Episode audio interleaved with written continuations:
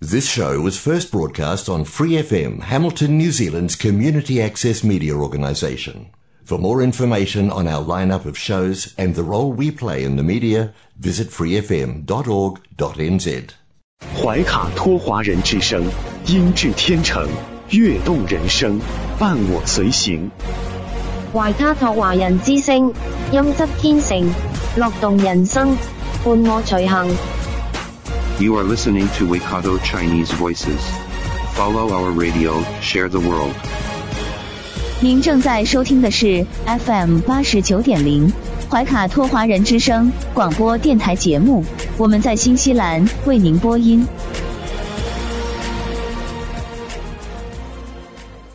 听众朋友们，大家晚上好！感谢您准时守候怀卡托华人之声。我们的节目正在通过收音机立体声调频 FM 八十九点零和微信公众服务号博亚文创为您并机播出。接下来两个小时的华语播音将由我奥斯卡还有我的搭档小峰轩轩为您共同带来。首先和您见面的栏目是由中新时报特约播出的读报时间，您将会了解到明天即将出版发行的中新时报各个版面的精彩内容。关注天下，服务新华，主流视野，时代情怀。读报时间由中新时报特约播出。周二的中文广播节目，我们首先进入到了由新西兰南北岛全国发行的《中新时报》特约播出的读报时间。主持人小峰和奥斯卡会在这里和听众朋友们分享明天即将出版发行的《中新时报》各个版面的精彩内容。我们首先来关注一下《中新时报》版号 A 零二新西兰国内新闻。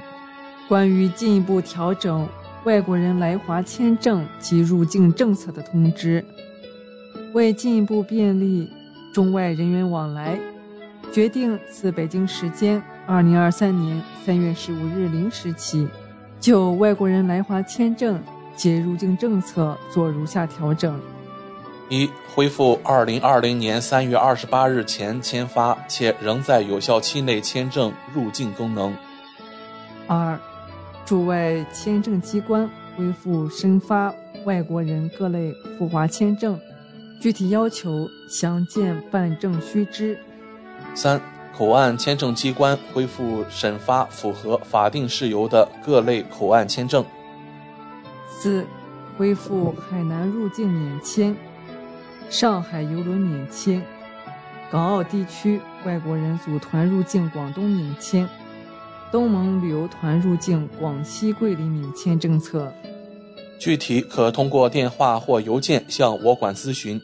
证件咨询电话：零四四七三三五幺四。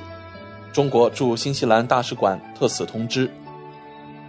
下面来关注《中新时报》版号一零二下一篇文章：王小龙大使参访新西兰候鸟栖息湿地。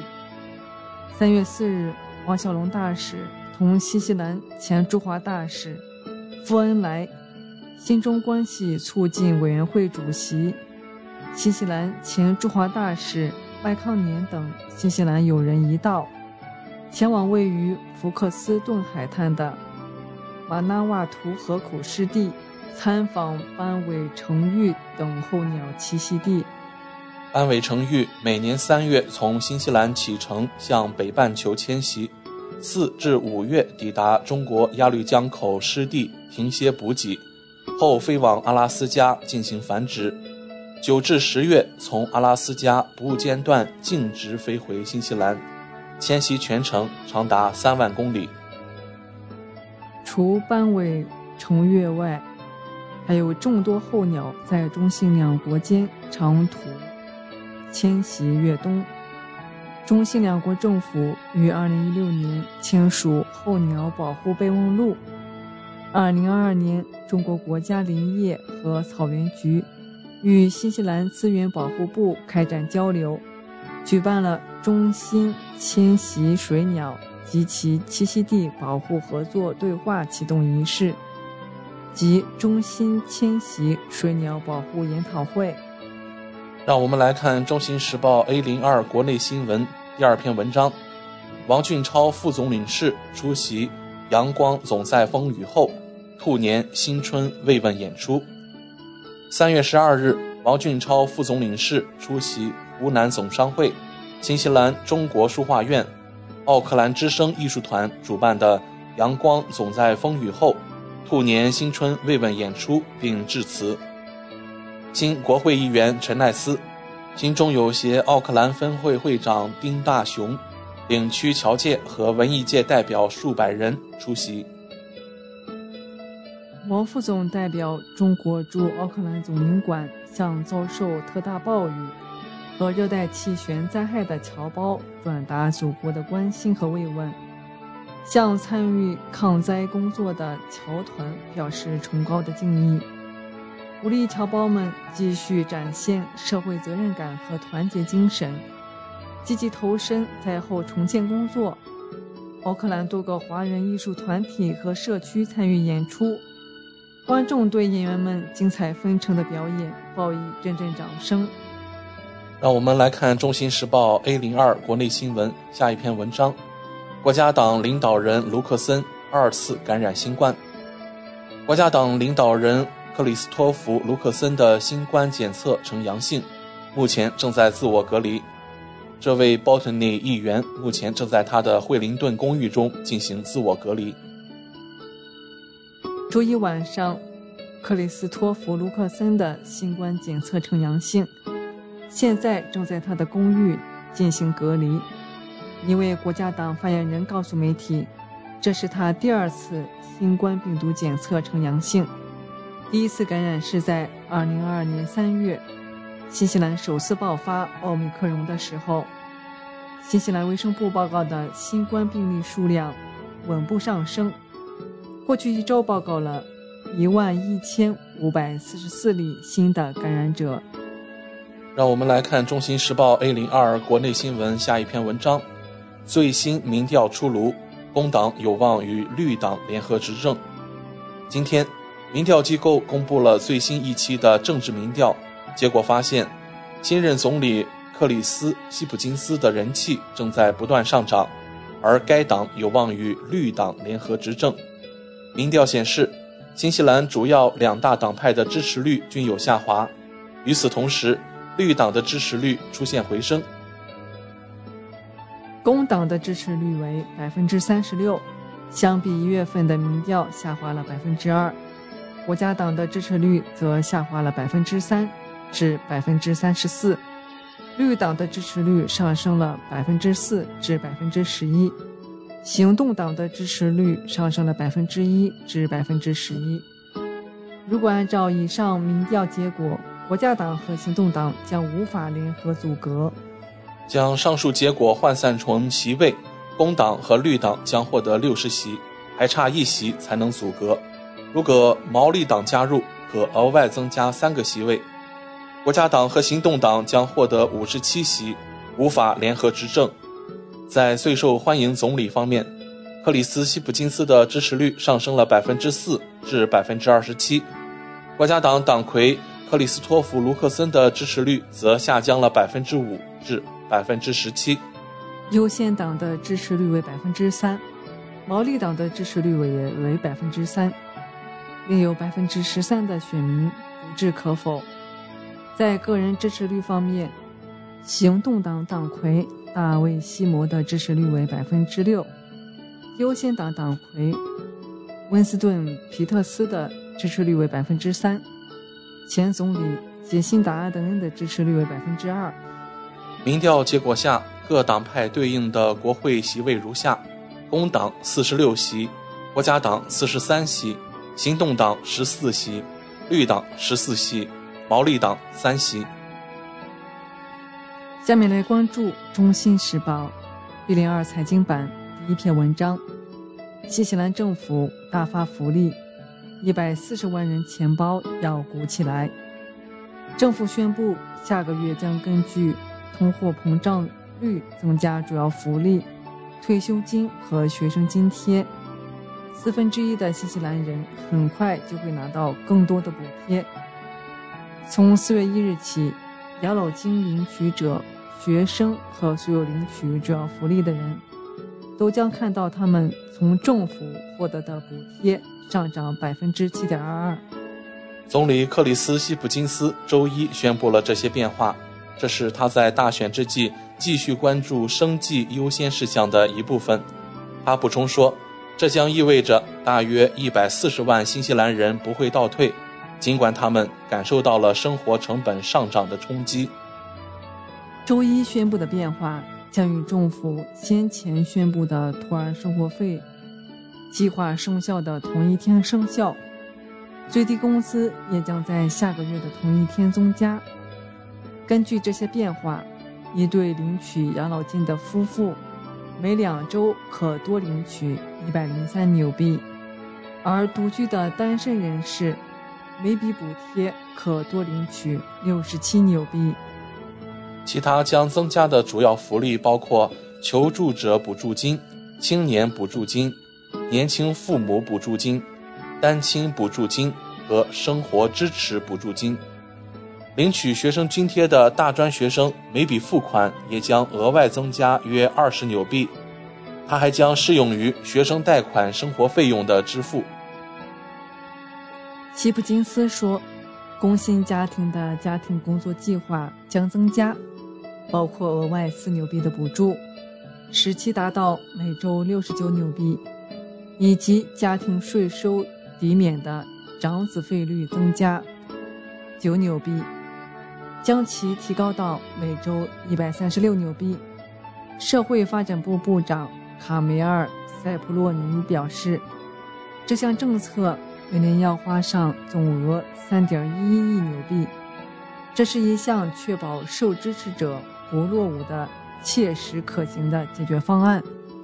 新西兰的通货膨胀率在截止十二月的一年中上升了百分之七点二二，而主要福利所参照的净平均工资上涨了百分之六点二四。主要福利的额外提振弥补了这百分之零点九八的差距。对于领取主要福利的工作年龄人群，他们将看到十九点八一纽币。到四十六点二零纽币之间的增长，这取决于福利的类型以及他们是单身还是夫妻。这项补贴增加是在最低工资上调和减免燃油税和公共交通票价折扣延长至六月之后发生的。去年十一月，前总理杰辛达·安德恩宣布了政府的1.89亿纽币一揽子计划。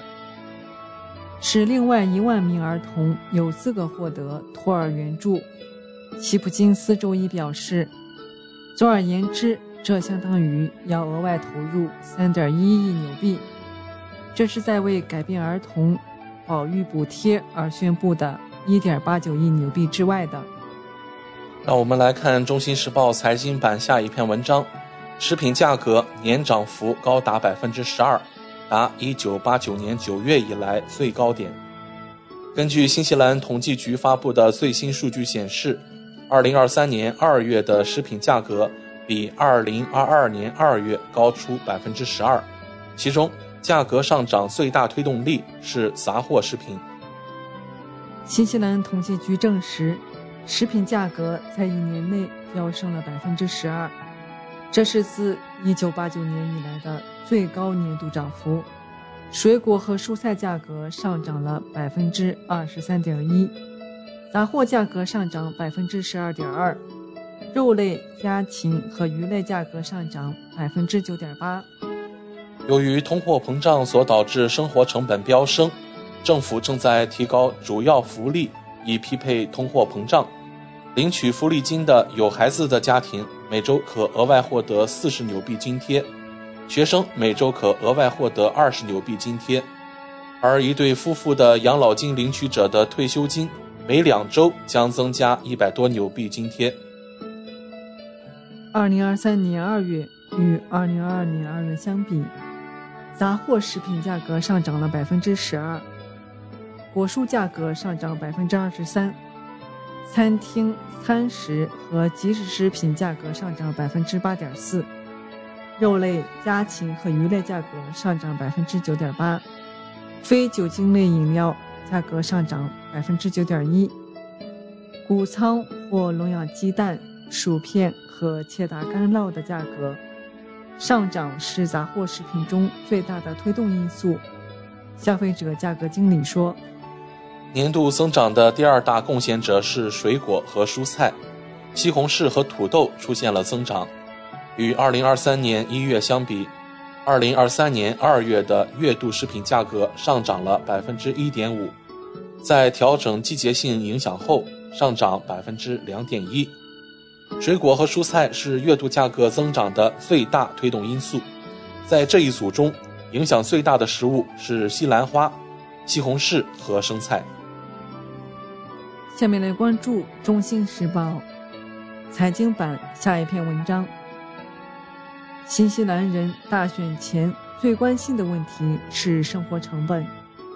根据一项新的民意调查，生活成本费用是今年最有可能影响新西兰人大选投票的问题。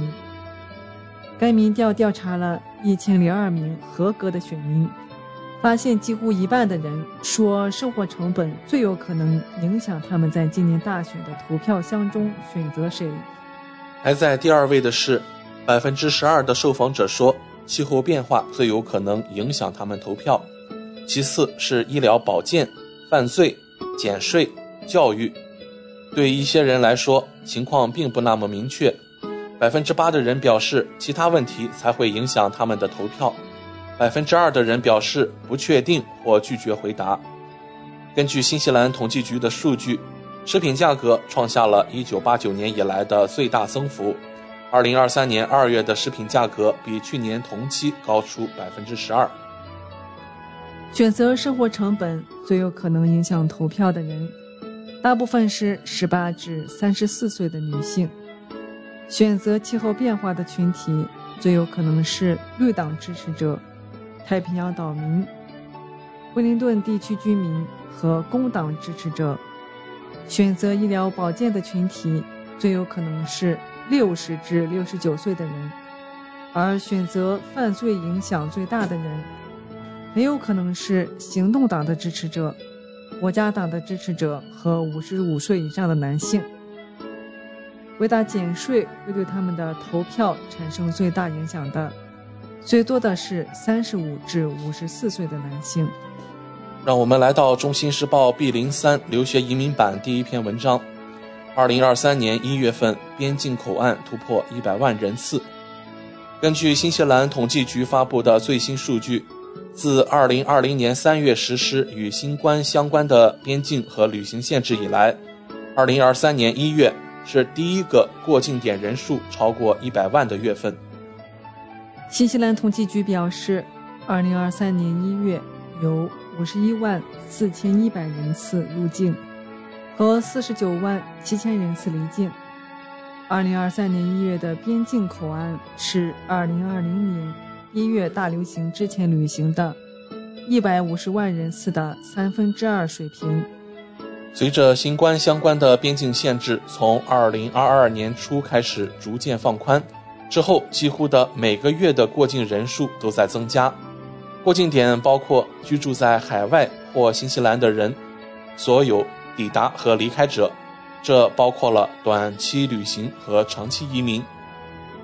二零二三年一月的海外游客人数为二十六万五千四百人，大约是大流行前水平的三分之二，而二零二二年一月为四千人。到访新西兰的海外游客的旺季通常是十二月至次年二月。二零二三年一月，澳大利亚仍然是游客的主要来源，大约五分之二来自那里，其次是英国和美国。二零二三年一月，来自中国的旅游游客人数仍比疫情前大幅下降，与二零二零年一月的五万零三百人相比，下降了四千九百人。在疫情之前。中国是新西兰的第二大游客来源国。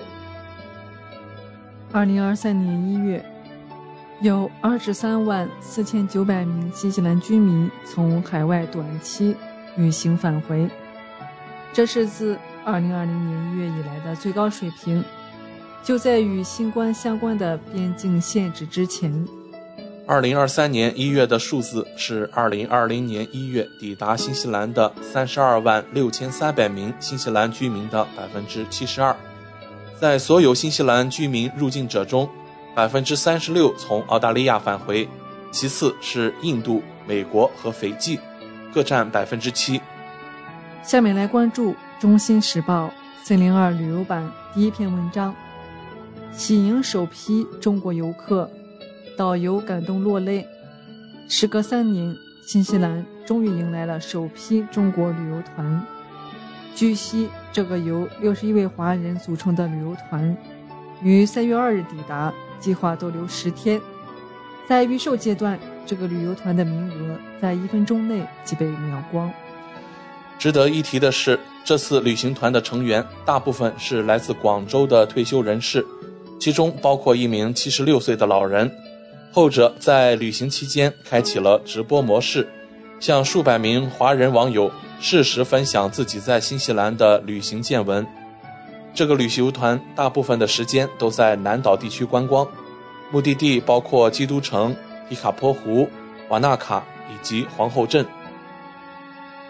其中一位华人游客蒋卫祖告诉记者，他每晚要花两个小时的时间来编辑旅游视频。并将其分享至微信等社交平台。他说：“我三年前就报了名，刚好在疫情爆发前，后来就被取消了。这趟旅行已经被耽误太久了，我早就迫不及待了。”据姜卫祖介绍，他微信里有很多的好友，大家都对新西兰旅游颇感兴趣，所以很爱看他的视频。据悉，这位退休的广州职业学校讲师。为他十天的旅行支付了两点六万人民币，而他在二零二零年年初预定的价格为一点三万人民币，仅为目前价格的一半。然而，蒋卫祖认为这趟旅行收获颇丰，因此涨价也值得。作为一名环球旅行爱好者，自二零一六年以来，他已经访问了六十多个国家。并在其微信上更新他的旅行游记。他说：“我喜欢这里新鲜的空气和五彩缤纷的秋天。我最喜欢在冰川上空的直升机体验。我对这次旅行非常满意，满分是九十八分。我唯一的遗憾是我们有机会接触到毛利文化。自从今年中国逐渐放松清零策略以来。”中国居民，尤其是退休老人，似乎对海外旅行充满热情。广州一家旅行社的导游克莱尔吴表示，新西兰仍然是最受欢迎的度假热点，尤其是对长途旅行者来说。该旅行社的新西兰旅游套餐已经发售，就因巨大的需求而售罄。起初，我们为旅行团安排了四十个名额。不到一分钟就卖光了，然后我们又增加了二十一个席位，他们又在几秒钟内被订光了。在这以前从未发生过。这位经验丰富的旅行社代理在疫情爆发前曾无数次前往新西兰，但这次旅行不同。他说：“因为这次旅行充满了感动和感人的时刻。”他说：“过去三年的疫情重创了全球旅游业。”当他的团队到达著名的瓦纳卡树景点时，他非常激动，几乎哭了出来。在接下来的三个月里，更多的旅游团将会来到这里，来享受新西兰五彩缤纷的秋天。吴表示：“我们真的希望从广州到基督城的直航能够尽快恢复，从而为访问南岛的中国游客带来更多便利。”由于新冠疫情，中国南方航空公司于二零二零年二月暂停了基督城的航班。今年二月六日，中国试点恢复了包括新西兰在内等二十个国家出境团队游业务。根据新西兰旅游局的数据，二零一九年中国是新西兰第二大国际市场，有四十点七万名游客。二零一九年。每位华人游客平均每天花费四百七十六纽币，而且大多数人是在农历新年期间来的，大约一半的人在这里待了一周以上。下面来关注《中新时报》三零三房产投资版第一篇文章：全国房价中位数同比下降百分之十三点九。根据新西兰房地产协会的最新数据，飓风加布里埃尔对房地产市场产生了影响。在全国范围内，二月份的房价中位数同比下降百分之十三点九，至七十六万两千纽币。虽然全国中位价有所下降，但与一月份相比，部分地区有所上涨。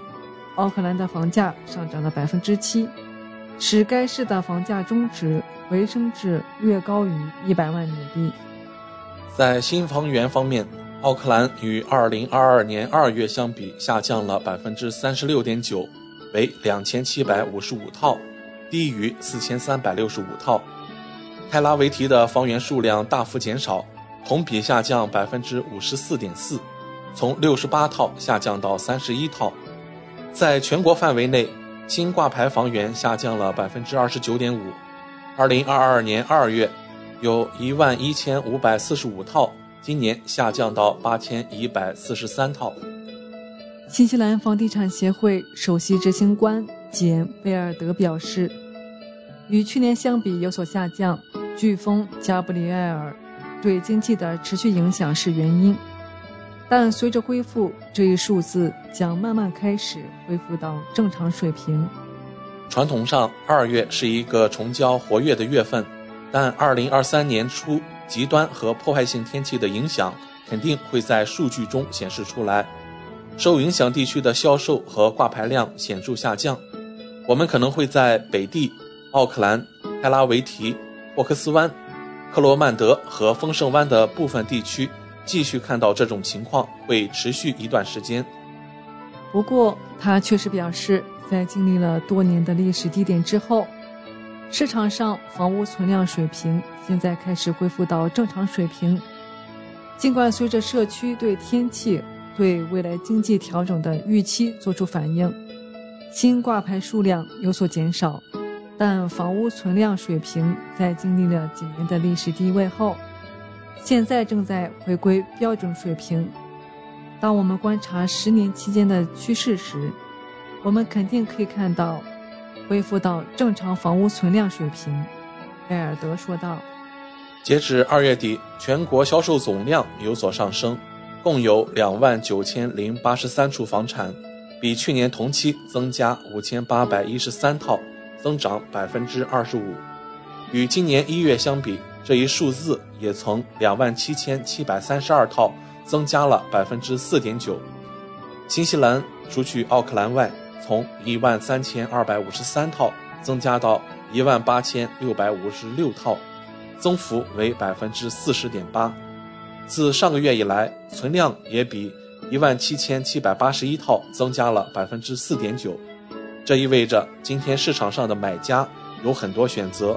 贝尔德说：“过去十二个月，全国住宅销售数量放缓，百分之三十一点一。”从2022年的5750套下降到2023年的3964套，环比增长40.4%。2023年2月的销售天数中位数为60天，比去年增加了18天，与2023年1月的54天相比，也略微增加了4天。贝尔德说：“这种增长是正常的。”我们的季节性调整数据显示，与通常观察到的从一月到二月的情况相比，除塔拉纳基和塔斯曼以外，所有地区的销量环比增长都低于预期。换句话说，尽管从一月到二月的销售数量变化看起来很大，但我们通常会根据历史观察到的情况来预计会有更大的增长。贝尔德补充说。利率上升、生活成本增加和无法获得贷款等因素仍在对买家产生影响，但新西兰房地产协会认为，在未受飓风加布里埃尔影响的地区，开放房屋的活动在回归。新西兰房地产协会房价指数显示，全国住宅物业的变动价值比去年下降了百分之十四点二，其中新西兰下降了百分之十二点三。让我们来到《中新时报》第零二文娱版第一篇文章：国际首次完成任务，历时一百五十七天，环大洋洲航行两万两千多海里后，三月十一日，探索一号科考船携奋斗者号载人潜水器顺利抵达三亚母港，这标志着奋斗者号完成了国际首次环大洋洲载人深潜科考航次任务。据了解，本航次是由中国科学院深海科学与工程研究所牵头发起的全球深渊深潜探索计划第一阶段科考航次。来自新西兰国家水和大气研究所、奥克兰博物馆、上海交通大学、浙江大学等十所国内外机构参与。科考队先后在西南太平洋克马德克海沟。东南印度洋迪阿曼迪纳深渊和瓦莱比热恩斯深渊开展系统性载人深潜综合科考。本航次任务中，奋斗者号共完成六十三次有效下潜作业，其中在克马德克海沟下潜三十一次，四次下潜深度超万米。在迪阿曼迪纳深渊下潜三十次，下潜站位几乎覆盖了迪阿曼迪纳深潜轴部的不同构造单元。在瓦莱比尤恩斯深渊下潜两次，到达该海域最深点。这些任务的执行，将中国载人深潜科考由马里亚纳海沟拓展到全球多个深渊海沟。此外，科考队还完成了着陆器布放、回收等常规作业任务。据悉，本航次任务中，新西兰、尼瓦和奥克兰博物馆的五名外籍科研人员参加了科考，并跟随奋斗者号下潜。其中，新西兰尼瓦科学家凯伦博士和中科院深海所潜航员邓玉清。同时成为人类历史上首次到达科马德克海沟最深点的女性。截止目前，奋斗者号已累计下潜一百八十九次，其中万米级下潜二十五次，共有来自二十三家中外单位的一百零二人随奋斗者号下潜，其中万米级下潜人员二十九人。以上就是今天读报时间的全部内容。在此，我们也感谢《中新时报》对本节目的大力支持。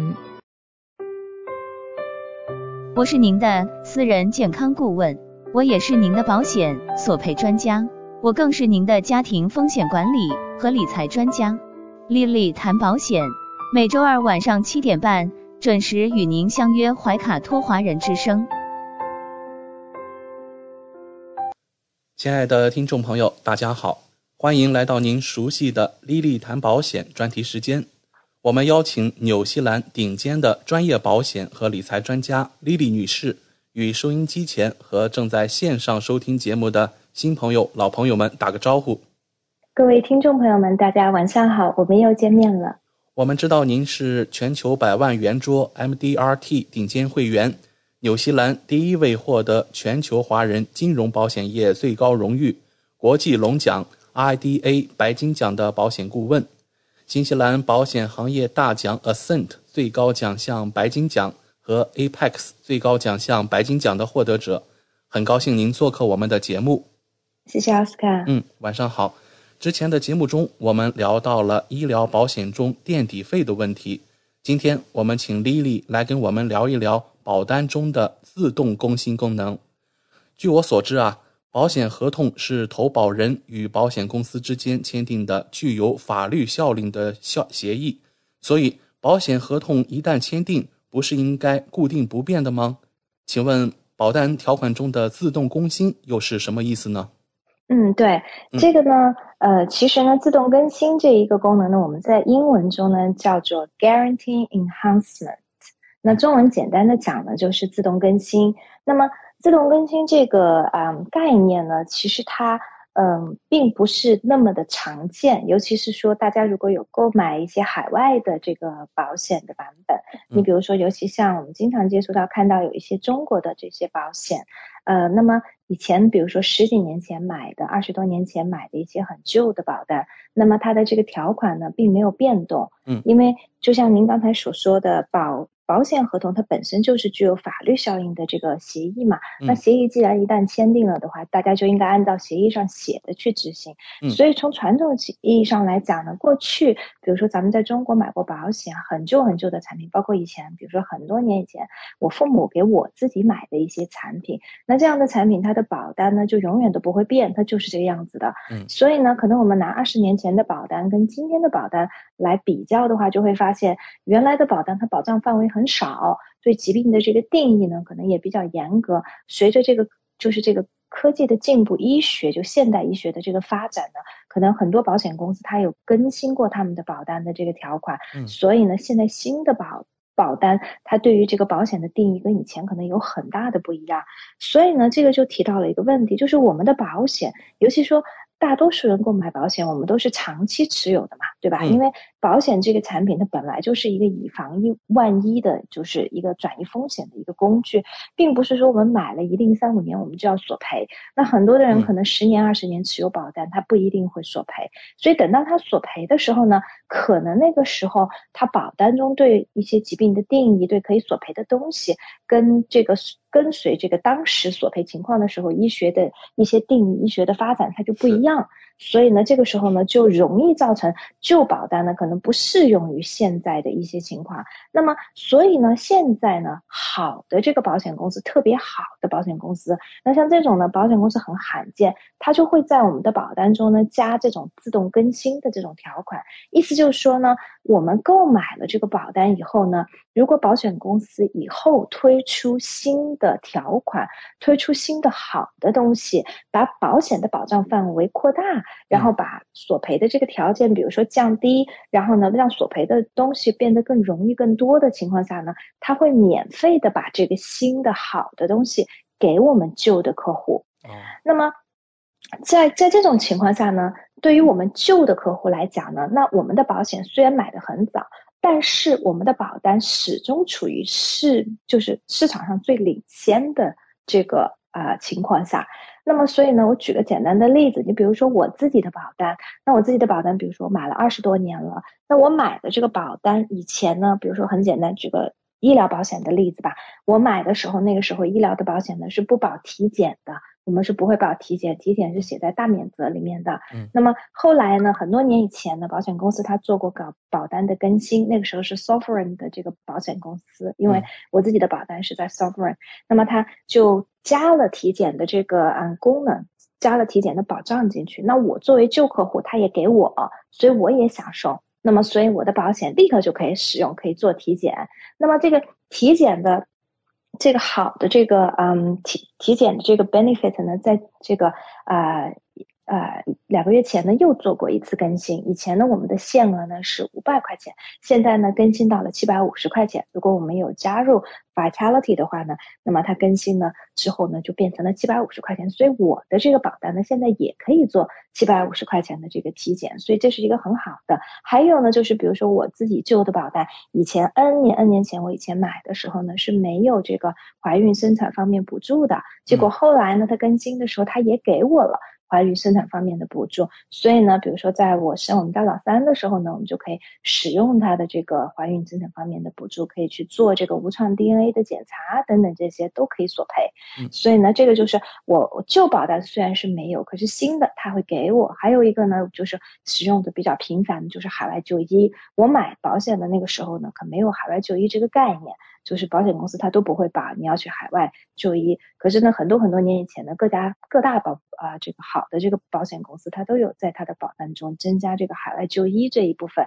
那我的保险呢也享受这种 pass back，所以呢，我的保单也拥有海外就医。如果我现在就拿着我的旧保单，我想要选择性的去海外做手术做治疗，那么我的保险也是会赔的。那所以就说这个呢，在这个啊，我们在讲到这个自动更新呢，是保单中一个特别特别特别好的一个条款，就是因为说我刚才提到的，我们买保险的时候呢，这个合同无论是怎么样的，它是根据当前的这个情况、保险这个环境、医疗医疗的定义去制定的。那么十年、二十年、三十年之后的话呢，那很显然会发生很大的变化，尤其对疾病的定义，尤其对这个索赔的很多的东西。那么，所以如果保险公司能够在保单中加一个这种 guarantee enhancement，就能够保证我们作为旧客户永远享受到最新最好的东西。另外还有一个呢，就是最典型的例子，就是这个，比如说我们的大病保险，大病保险呢也是经常做更新，尤其是说在好多年前，整个这个医学上的定义对于这个心脏病。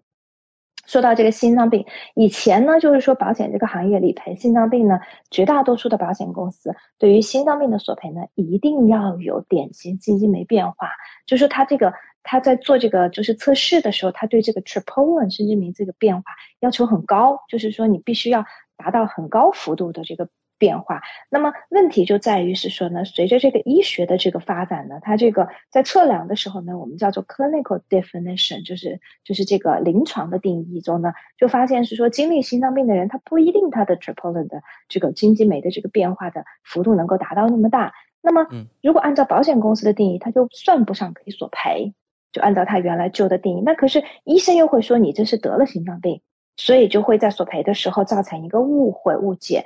病人听到啊，医生告诉我我得心脏病，可是我保险又赔不了，那保单中又写我会理赔心脏病，可是索赔的时候又发现我是赔不了的。那其实呢，在这一点上呢，就是整个这个保险行业就有意识到，所以好的高端的保险公司呢，在啊好多年前就已经更新过他们心脏病的定义，就完全心脏病的定义符合 clinical 的这个 definition，就临床定义。那么就是说，这样的话就不容易产生误会，就其实也变相来说是心脏病变得容易索赔。那有的保险公司，尤其像有的银行的保单，我现在都还能看到市面上很多的保单，它对于心脏病的定义就没有更新过，完全没有更新过，还是使用旧的这个心脏病的这个定义，差别就相当的大。也就是说，其实这种东西呢，我们在购买保险的时候，绝大多数客户是不知道的。完全不知道，但是在索赔的时候就会有体现出明显差别。为什么？就是变得一种情况，一家公司能赔，另外一家公司就赔不了。嗯，好的，谢谢丽丽的介绍。那听众朋友或许会有这样的疑问：保单中的自动更新会导致我的保单条款变差吗？我原来保单中旧的一些好的条款会不会被取消呢？对这个问题呢，也是有的客户他会问到，因为有的客户认为是说，既然是说呢，我们这个保单的条款能够做变化，那你就是可以把它变好，对不对？那会不会变差呢？那也就是说，我这个表保单的这个条款好像听起来没有保障，是不是？就是你既然能变好，你是否能把它变差呢？有没有可能我原来买的东西更好？然后呢，随着你索赔的这个啊数据索赔的经验出来，你发现，比如说有一部分的这个，比如说你的。定义是错误的，或者这种定义导致索赔特别的多，那你就会要更改。更改之后，你会不会把我原来好的东西给去掉？好，这个问题呢，其实非常非常 relevant。因为呢，实际上来讲，我们在讲到这个自动更新呢，就会讲到另外一个概念，另外一个概念就叫做 guarantee policy wording，就是保证这个保单定义。那么，如果好的保单中呢，它也会有保证保单定义，也就是说呢，它会保障你的这个保单的定义呢，不会往差的走。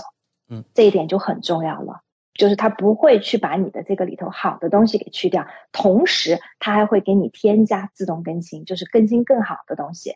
也就是说呢，好的保险，现在市面上最好的保险公司呢，它的保单的定义是，如果我们在索赔的这一刻，我们来两相对比，你旧的保单的定义跟新的保单的定义，两者总取最优，永远取对你来说最有利的。那这个是不是就很好？永远我们大家都能够拿到最好的东西。如果我旧的是更好的，那我就保留旧的；如果是新的是最好的，那我就是取，那我就是取最新的这个版本。所以呢，这种定义其实是最好的，因为两者中无论什么时候来做对比，我都是取最优的。因为实际上我们在这个行业中就有遇到是说有旧的这个保单中比较好的东西，随着这个时间的推移，保险公司这个索赔的，比如说。索赔特别多，亏钱亏的特别多，他就会更改这样的定义，他就会把它去掉。我举个很简单的例子，激光视力矫正手术，那这个东西呢，大家都知道它保不了，但是大家知道吗？以前是可以保的，以前是有保险公司是可以保的。我们见到以前很旧的保险，sovereign 的非常旧的这个保单，就可以索赔激光视力矫正手术，这个就是很有意思。可是呢，其实从基本上从我做这一行开始之后出的新的保单都没有看到任何公司可以去理赔激光视力矫正手术。我们近视眼要做矫正赔不了，现在都赔不了。所以像这种好的这种。东西呢，它就是随着这个时间的推移呢，因为保险公司也意识到，可能制定保单的时候呢，这个愿望是好的，可是索赔数据出来很吓人，所以他们就改了。还有的旧的这种保单，我能看到比较好的呢，你比如是说客户没有索赔，然后呢每隔十年返还，比如说一半的保费，像这种东西，然后呢使用于特别健康的这种客户，包括年轻人的客户也会，因为就相当于说你的保险交了，我说我还可以把钱退一部分，大部分。给你，那我之前就有客户拿回来自己以前的这个保费的，所以像这样的东西也是就没有了。随着这个市场这个发展之后呢，它也就没有了。然后呢，还有就是呢，我们其实也能够看得到，保险呢，就是有保险公司市场上有保险公司，它会把这个客户的保单变得更差。就是因为他这个客户的这个保单里面呢，他没有带这种。保证 guarantee policy wording 就是保证我的这个原有保单的版本的这个定义。那么比较典型的一个例子呢，就是在医疗保险中呢，我们经常能看到 Southern Cross 的这个保单，南十字星的保单。因为呢，我们之前有帮客户索赔的时候呢，就遇到过这种情况。我们的比如说啊，南十字星的客户买了有十几年、二十年的客户，那以前也索赔过同样的问题。然后呢？结果在啊去年的时候呢，索赔这个住院住院补助。以前呢，他这个住院补助呢是会赔一百块钱一天，就是住公立的这个医院，住在里面还有个住院住院补助，很多保险公司都有，有的公司赔三百块钱，有的公司是赔一百块钱。那么这个客户呢，之前就索赔过，好多好多年前就索赔过，那个时候住院就赔了，就每天是赔一百。所以去年的时候，理所当然的客户也想要赔，对不对？因为以前赔过。可是的话呢，在去年赔就赔不到了，为什么呢？是因为南斯基金公司把这一条给去掉了，哦，把这一条给去掉了。所以当我们跟客户解释的时候，客户就非常不理解，说为什么保险公司它能够就自己就把这条去掉了呢？它也不经过我同意，那为什么呢？就是因为它的保单中有这么一条，我们可以更改你的保单。嗯，是，所以呢，就是说这个就是保单中它会有这样的缺陷，对。所以就说我们在购买保险的时候呢，有的时候呢，当然是要综合的去考虑。但是呢，很重要的一点呢，就是我们其实要看一下这个公司它的 track record，就是它在索赔，它在怎么对待旧客户，尤其是这个公司怎么对待旧客户，非常非常的重要。因为我刚才也提到了，我们的保险都是长期持有的，十年、二十年、三十年，甚至一辈子。很多的人他可能到了二十年后开始索赔大一些的东西，慢慢就越来越多、越来越多的索赔。如果那个时候发现我们的保单不好，要来换是根本来不及的。所以呢，看保险公司怎么对待旧客户，就是当他更新的时候，你比如说他推出更好、更新的东西，他会不会都给旧客户？因为你可以，你可以想象，如果保险公司给旧客户，对他来说，他会马上面临很多的索赔。因为这个东西以前旧版本是不保的，但是我现在马上又给所有的旧客户，旧客户交的钱还是他们原来旧的这种 rates，并没有改改变。虽然大家涨价，因为医疗通货膨胀的原因，大家都涨，可是对于旧客户来说，他本身的保单是以前买的，所以你马上给他，比如像体检这样的东西，你马上就给旧客户，那马上他就可以索赔，对不对？那对保险公司来说，面临的就是很多的索赔，立刻就可以去做，尤其像体检这种东西又没有门槛，所有人都可以去做，可以去做。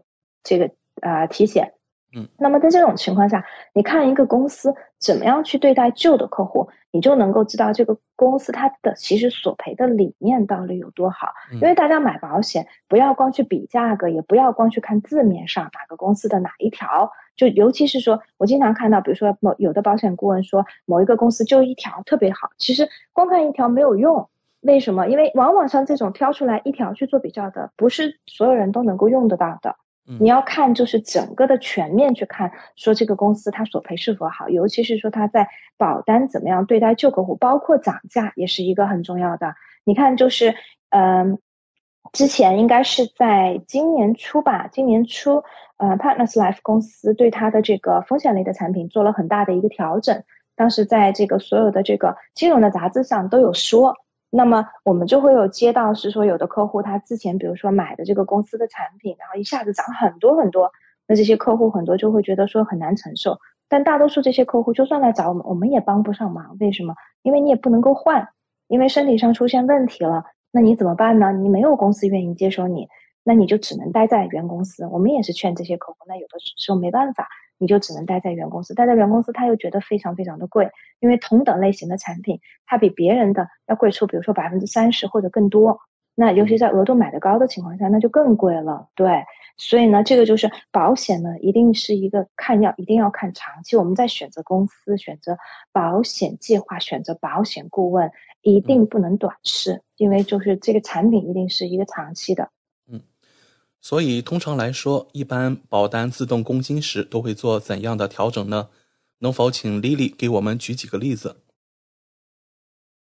对，保单的更新呢，它通常的调整呢是第一个增加新东西，就是原来不保的，现在可以保进去，这是第一种调整。然后呢，第二个调整呢就是更改定义，让这个索赔变得更容易，这是我们通常看到的。当然也有让索赔变得不容易的。那这种情况呢？当然我刚才前面提到了，如果你的保单中呢有这种保证两者中选最优的这种定义呢，那你就不用担心，对，因为它也改不到你头上，对，它也只是针对新买的这种客户去做这个更改。然后呢？呃，通常情况下来讲的话呢，就是我举一些比较呃这个，比如说实际上的例子吧。你比如说我拿我自己购买的这个保险产品来举例子，我买的这个呢，原来叫 s o f r e n 现在叫 AIA 的这个医疗的这个保险吧。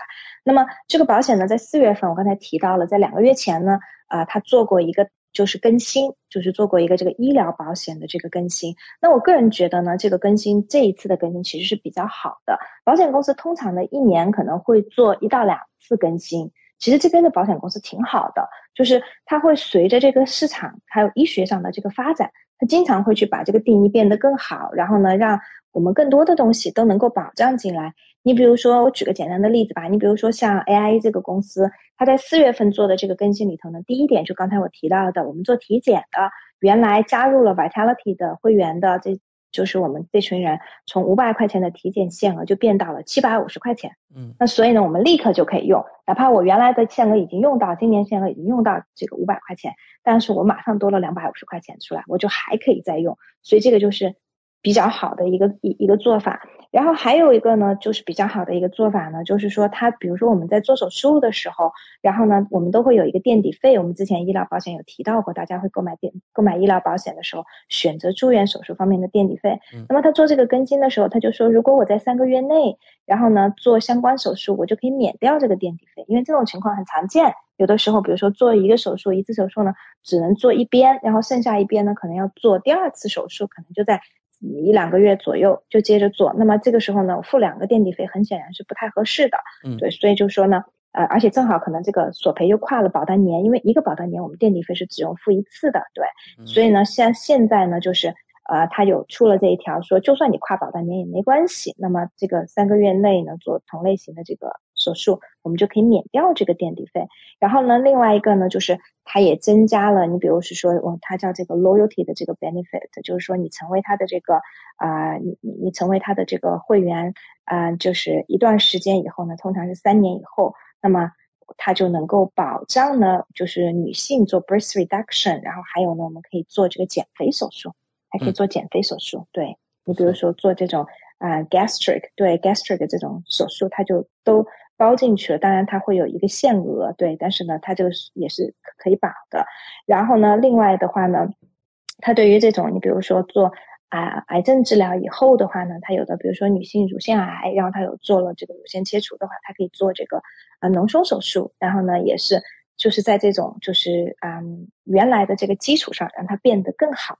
还有一个呢，就是比较常见也比较好的一个，就是一个一个 benefit，我们经常使用的。你比如说去海外做做做这个手术跟治疗，以前的话呢，所有的保险公司呢，就是但凡高端保险公司，但凡是保障去海外的这个治疗的，它都是保百分之七十五纽西兰的这个费用。就是比如说，我在纽西兰要花十万纽币，那我去海外最多赔到七万五纽币的上限，它是这样子保的。那现在它把这个百分之七十五增加到了百分之八十五，这个是非常不错的，所以百分之八十五就高了很多了。而且呢，他赔来回两张飞机票，就自己还有陪伴的家人的飞机票，他都赔，而且他还会把翻译的费用。据我所知呢，可能这个是市市面上唯一一个保险公司出钱翻译的费用。因为你想嘛，我如果去海外的话，当然除了去澳洲、去美国。那我去亚洲的国家都会存在一个翻译问题，对不对？无论我是去中国、去香港、去日本、韩国做，那不都是语言都是当地语言嘛？那么你要索赔英文的保险公司就得让你提供翻译件嘛，对不对？那这个自己出这笔费用还还不便宜，那所以现在保险公司会出这个翻译的费用，所以就让我们这个索赔呢变得更加容易。最好的一个，它这个就是它这个保单更新最好的一个呢，就是它对于新生儿最常见的七种先天性的疾病，它可以保障了。因为以前呢，我们的高端医疗保险公司呢，各大公司它都是对于先天性的疾病，就是刚刚出生前三个月或前四个月出现的问题是不保的。看哪一家公司，你比如说 AIA 是三个月，NIB 是四个月。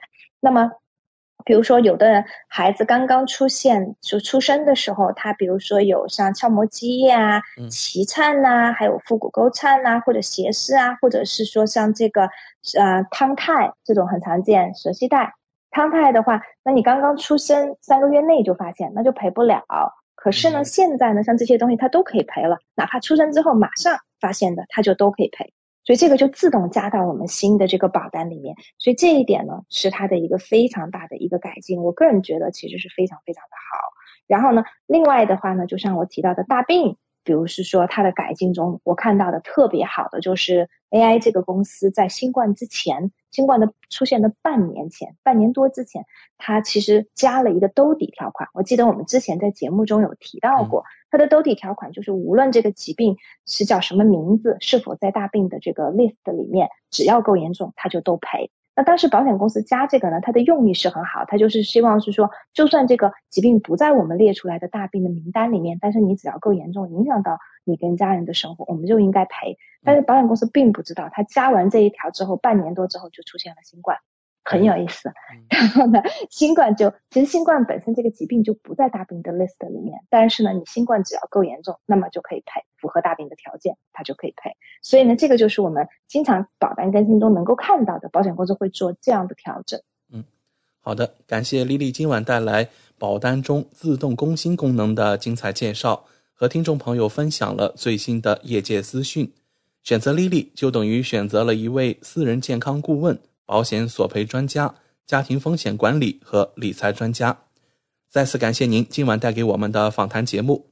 谢谢奥斯卡，谢谢大家。如果大家呢对自己保保单呢是否带有自动更新的这种功能呢，大家可以下来呢私下跟我联系，通过添加我的微信，搜索我的手机号码零二一八九六三五八，或者我的微信 ID N Z L E E L E E，可以单独跟我咨询。嗯。谢谢丽丽，我们下周老时间和大家空中电波再见。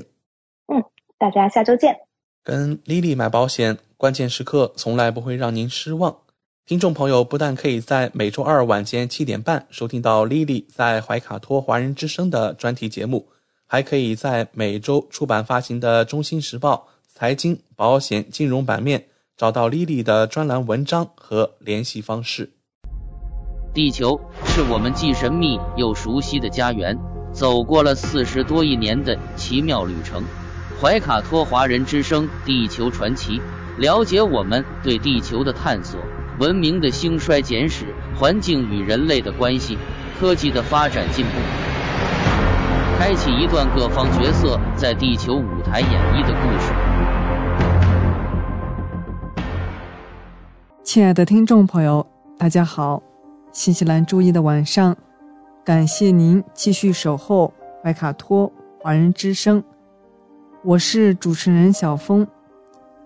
本期节目，我们将要和听众朋友们一起来分享以下几个主要纪念日，他们分别是三月十四日迎天的圆周率日，三月十五日本周三的国际消费者权益日。以及三月十七日本周五的中国国医节，和三月十八日本周六的全国中国爱肝日。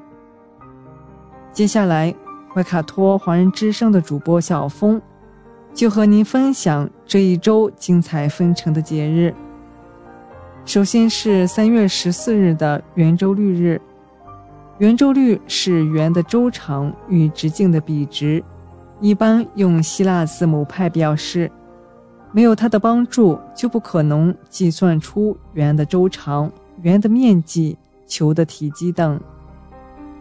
公元前二世纪，中国的古算书《周髀算经》写有这样的一句话：“敬一而周三。”哪怕今天的孩子们也能理解。它的意思是把圆的直径看成一份，那周长相当于这样的三份。这岂不就是说圆周率大约为三的意思吗？虽然相当不准确，但看在年代如此久远的份上，已经足够让中国人自豪了。再说取圆周率的整数近似值的话，那还真的是约为三呢。在南北朝时期。数学家祖冲之进一步得出了圆周率精确到小数点后七位的结果。他不断算出了圆周率在两个近似值之间。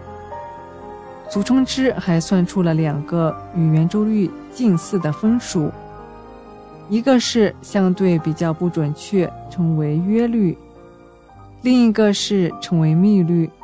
后人惊奇地发现。要想找到一个比密率更接近圆周率的分数，就要数到了，而这个分数明显比密率难看难记多了。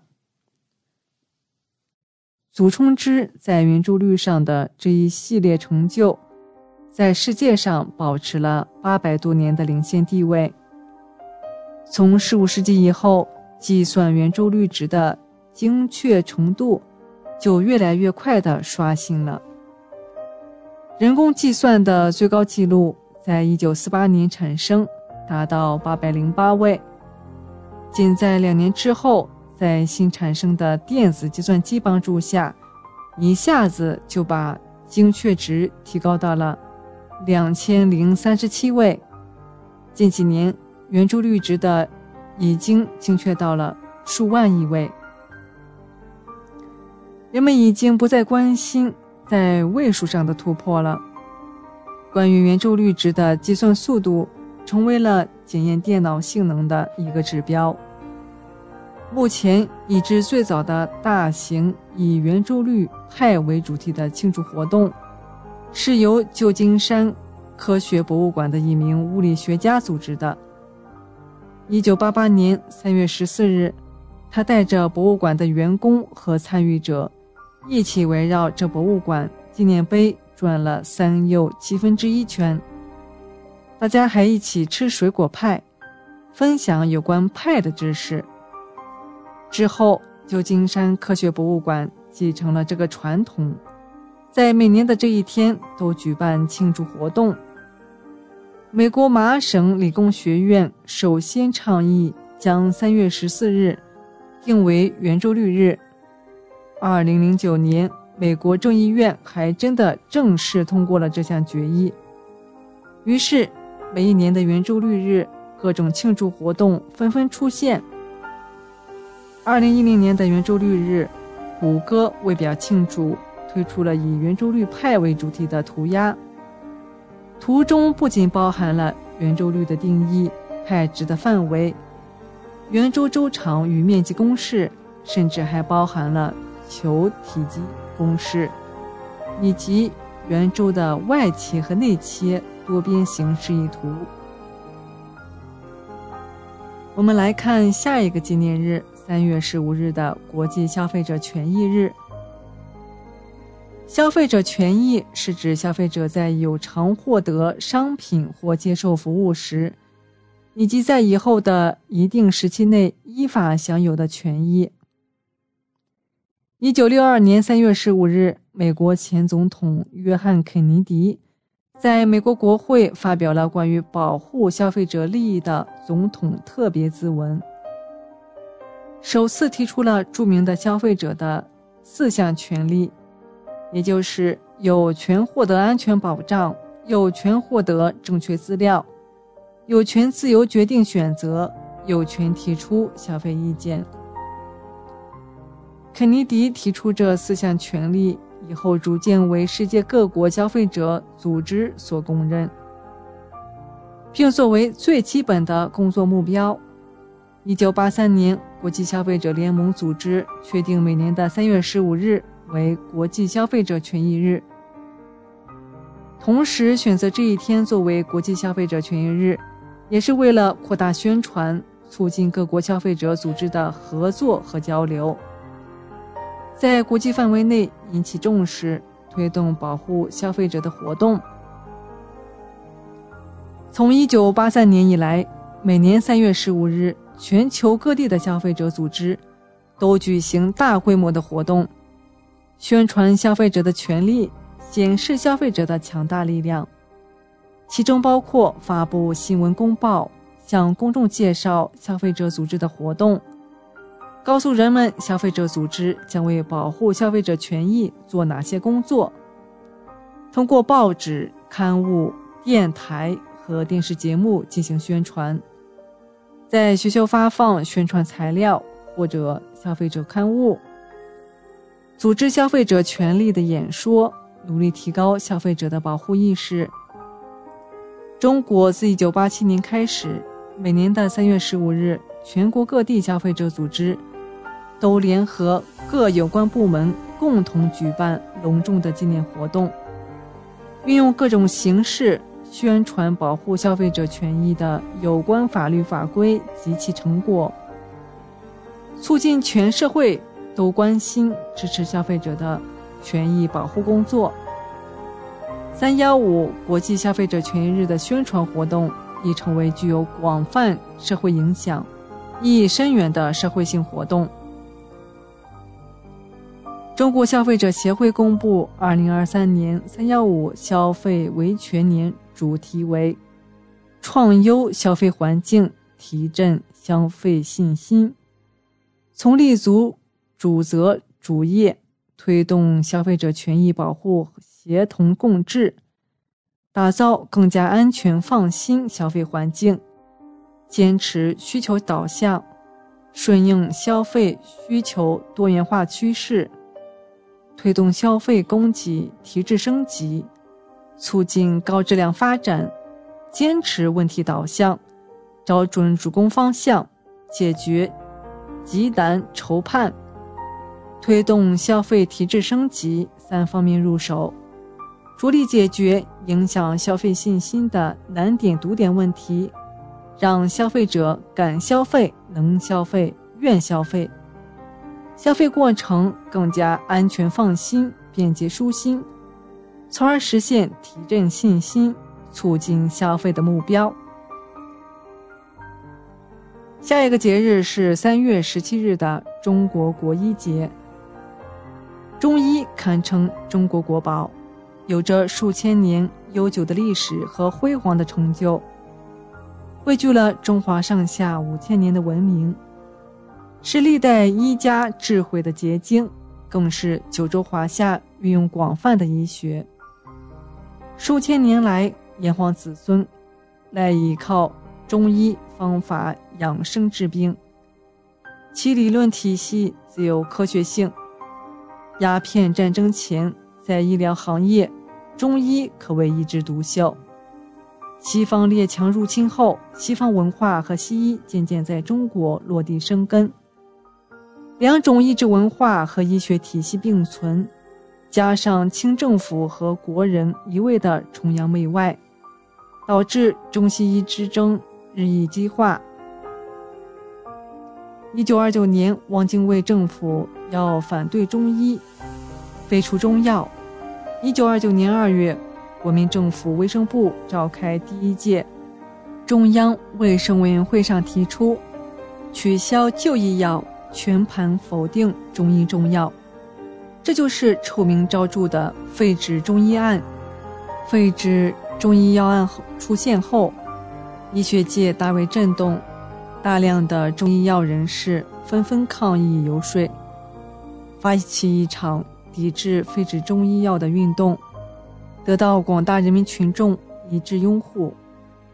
迫于压力，国民党中央委员会最终于一九三零年五月七日举行第二百二十六次政治会议，正式确立了中医药的合法地位。在同年三月十七日，全国十七个省市、二百多个团体、三百名代表云集上海，召开大会。高呼“反对废除中医”“中国医药万岁”等口号，上南京请愿，通过各种方式表达了民心民生。国民党政府不得不撤除取消就医药的决定。为了纪念这次抗争的胜利，并希望中医中药能在中国乃至全世界弘扬光大，造福人类。医学界人士将每年的三月十七日定为中国国医节。时光如梭，二零二三年三月十七日是第九十四个中国国医节纪念日。也许收音机前有听众是第一次听说有这么一个节日，但他今年却已经是第九十四年了。现在关于中医药的介绍。大部分都集中在医药典籍、古代名医著作等等历史性的话题。那也是不是就意味着中医最好的时代在过去？或许现在中医药产业发展，首先要做的就是做好传统中医药的传承。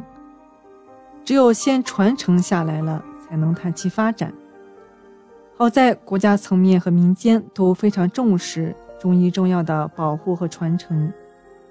二零一五年度诺贝尔奖获得者屠呦呦发表题为《青蒿素的发现：传统中医给世界的礼物》的演说，号召人们重视对中医的传承。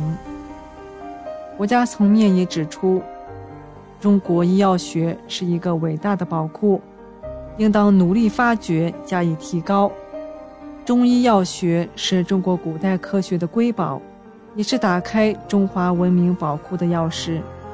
尽管对于博大精深的中医文化，很多人存在偏见，但国家层面对中医文化的呼吁和传承重视度愈发高涨。传承中医需要行动，要纪念，请先明晰历史；要发扬，请先吸取教训。中医源远流长，博大精深。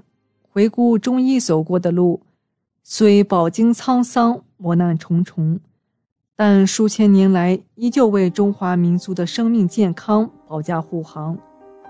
上至朝堂，下至山野，历代名医辈出，悬壶济世，治病护生，代代传承，涌现出像黄帝、扁鹊、华佗、张仲景。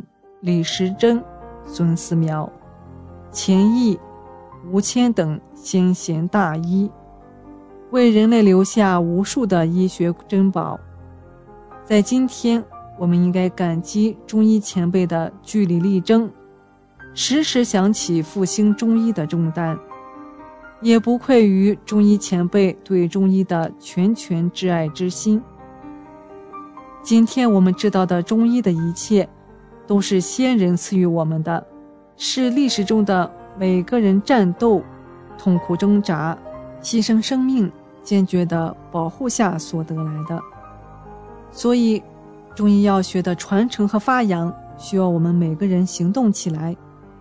我们必须用我们的双手，给予后人更光明的未来。中国国医节正是在提醒我们关注、了解。学习中医养生知识，传播中医文化，发扬国医国粹，让中医药学以及更多优秀的传统文化代代传承下去。从今天起，希望各位听众能记住这个日子，这个中国人都不应该忘掉的日子。我们来看下一个纪念日，三月十八日的中国全国爱肝日。中国乙肝病毒携带人数达1.2亿，这个数据是全球艾滋病感染者的三倍。全国乙肝患者达三千万之多，每十人就有一个乙肝病毒携带者。像有些地方，如台湾、广东等省，这个比例更大。二零零三年统计，病毒性肝炎发病数占传染病首位，死亡占第三位。肝炎、肝病严重威胁人类健康。很多地方由于乙肝预防知识缺乏，感染者还在不断增加。虚假的乙肝医疗广告宣传横行全国，使缺乏经验的患者一次次上当受骗。公务员招聘以及很多企业招聘不录取乙肝携带者。乙肝歧视案时有发生，乙肝问题已不单单是医学问题。而逐渐演变成社会问题和政治法律问题。乙肝虽然不像艾滋病那么致命，但却对一个人的生存状况，包括学习、就业、婚姻，具有重大的影响。对个人的健康是一种潜在的致命威胁。一旦发病，治疗费用也比较昂贵。鉴于乙肝如此流行。感染人数如此众多，给人民健康造成如此大的威胁，大多数健康人或乙肝病毒感染者缺乏正确的乙肝防治知识。丙型肝炎、酒精性肝病、药物性肝病等发病率也在逐年上升。北京大学医学部博士生导师、肝病学家田耕善教授。山东省临沂市肝胆病医院院长、主任医师徐向田教授等，于2003年提出倡议，以中国肝炎防治基金会为主，联合中华医学会、肝病学会、中华预防医学学会和中国中医肝病学会等，在原爱肝宣传日、乙肝宣传日。已进行多次的基础上，设立一个广为人知的全国爱肝日，日期最好选在每年的三月十八日或九月十六日，因为这两个日期前后十日内无全国性重大节日。利用这段时间，在全国进行一次防治肝炎、肝病的大规模宣传和健康教育。使公众树立防治肝炎、肝病的健康意识，降低乙肝、酒精肝等肝病的发病率，保护人民的健康。二零二三年三月十八日是中国第二十三届全国爱肝日。全国爱肝日就是因为肝病发病率逐年上升，人民健康面临严重威胁的背景下，为集中各种社会力量。广泛开展肝病防控科教宣传，保障民众健康而设立的“健康中国行动 （2019 到2030年）”对肝病防控提出了明确要求。2016年世界卫生大会提出了到2030年消除肝炎危害的宏伟战略目标。要实现这一目标，需要政府、专业机构、社会组织、患者等全社会的通力合作。目前，知识普及问题制约了乙肝防治工作的开展，患者不知道怎么防、怎么治。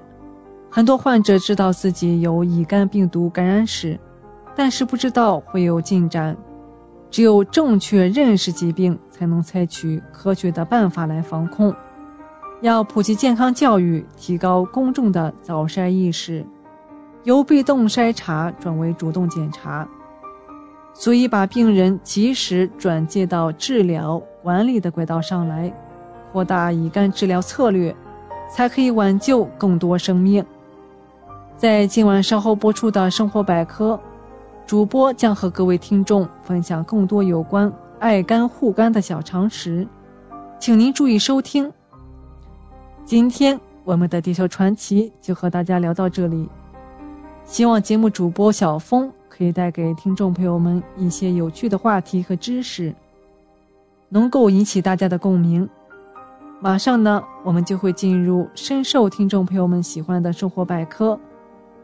主持人会和大家一起探索和发现隐藏在日常生活中的趣味知识和实用技巧。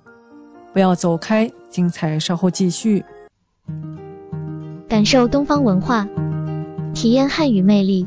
怀卡托华人之声电台主播轩轩主持，中文了不得，让您足不出户。感受地道中文，轻松学汉语，快乐中国行。亲爱的听众朋友们，这里是怀卡托华人之声为您效劳。接下来呢，是轩轩为朋友们带来中文了不得。无论在祖国还是海外，熟悉的乡音总是让人感到温暖亲切。中文不但博大精深，而且好学好玩，很有趣。比如我们这个小栏目的名字“中文了不得”，还可以说不得了，更可以说了得。像这样的排列组合方式，在全世界的语言中恐怕是独一无二的。那在每期节目中呢，我们一起来聊一聊中国文化常识。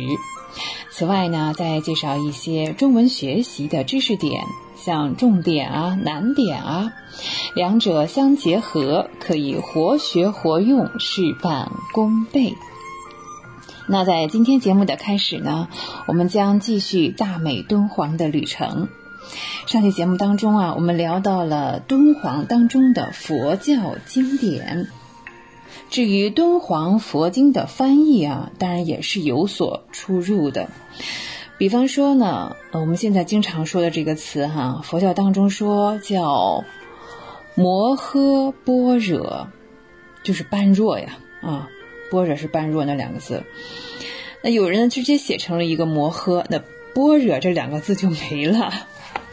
好，再看像这个维摩，有时候呢又会写成维摩诘啊。那这两个卷子就是不同的文字，这样叫做译文。那我们校对起来怎么办呢？哪个对还是哪个不对呀？哎，真要说起来呢，这个摩诃般若是对的啊，其他的翻译呢可能都比它稍逊一筹。所以不仅我们可以看教敦煌的卷子，还有一个很大的作用啊。这个版本是六朝翻译的，哎，这个版本呢是唐代翻译的，同样是在一个朝代呢，它又可以是广东人翻译的，还可以呢有山西人翻译的。那翻译者所使用的语言不同，方言不同，所以翻译出来用的词啊也是不同的。所以我们看这个翻译名啊，大概呢还可以跟这个猜一猜哈，这当时翻译的人是哪里的人呢？对，是广东啊，山西啊，呃，包括在那个时代，对某一个字在当地的发音当中是怎么一个读法？你看，这研究中国语言史也离不开我们的敦煌学，是吗？他比如说这个达摩哈，呃，这是一个人的名字，实际上达摩这个词呢是广东人翻译出来，现在还是叫达摩。那广东人呢，他说话的习惯啊，往往会加一个嗯这样的鼻音，所以呢，有些广东人呢，他会翻译呢，所以呢，呃，有的广东人呢，还可以翻译成达摩波，达摩波。有人说错了，其实也没错哈，呃，一点也没错的。所以哈，我们从翻译的这个不同上，可以推断出翻译工作者当时的时代和籍贯，这和语言学的关系啊是非常之大。不仅如此，我们历史的关系哈也可以来这样看，像这个翻译啊，它还有地名，某一个地名呢只在某一个时代使用，过了这个时代就不用了。再来举个例子哈，我们说上有天堂，下有苏杭，杭州，杭州啊又叫做临安。临安这个名字呢是宋代取的，那所以呢，宋代之前没有把杭州叫做临安的，宋代之后呢，大家也不这样讲了。呃，当然了，我们说啊，宋代以后有文人开个玩笑哈，把杭州写作临安，这是另外一回事哈。假如呢，在某一部佛经当中提到了“临安”两个字的话，哎，我们是可以断定啊，那它一定是宋代的东西，既可以证明地理，还可以证明历史。翻译的这些资料呢，同我们的文化关系是如此的密切，我们也是一点都不能忽视。一部经论的翻译啊，往往也是有若干个本子。正是呢，我们要了解翻译的是什么人、什么地方、什么时代，那还可以建设一些关键性的史料。譬如啊，这个鸠摩罗什翻译过《大智度论》，到唐玄奘的时候呢，又翻译了一个本，这两者就可以比较一下。我们可以看出呢，鸠摩罗什的译名风格、笔调同玄奘是不同的，那翻译使用的语法、用的词汇也有差别。一部经卷不同的翻译，在敦煌的卷子里边是很多的，有时候呢，一部经卷有多达八到九种不同的译本，更是我们值得研究了。那到底这八九个译本是从一个原译当中译出来的呢，还是从八九个原本当中译出来的呢？那这个问题啊，真的是还是有待于我们的研究人员哈去考证。哦，在这里我们又想起了陈寅恪先生。陈寅恪先生呢，精通十二门外语，无论是什么语言的书给他看啊，他都能告诉你这是什么语言。所以呢，我们真的不能看清啊，就是不同翻译的版本，呃，认为单单是翻译不同啊，更重要是要看它是不同的译本。所以呢，像历史啊、地理、语言啊、文学啊，研究这些方面的人呢，呃，说实话都应该好好的看一看了。